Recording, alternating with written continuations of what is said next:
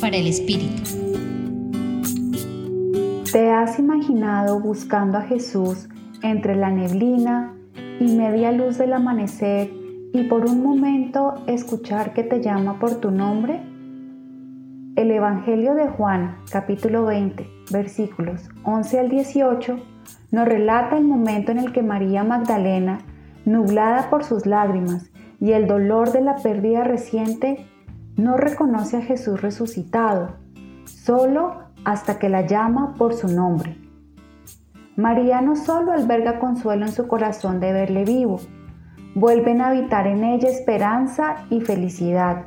Asimismo, recibe una misión fruto de ese encuentro, y es la de anunciar que el amor ha vencido la muerte, que Dios es nuestro Padre y que de ahora en adelante seguirá entre nosotros.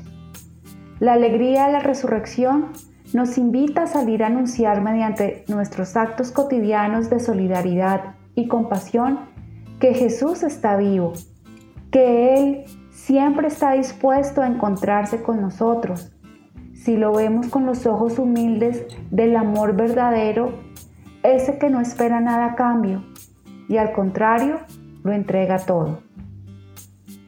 Hoy te acompañó en tu reflexión Viviana Peña Herrera del Centro Pastoral San Francisco Javier de la Pontificia Universidad Javeriana.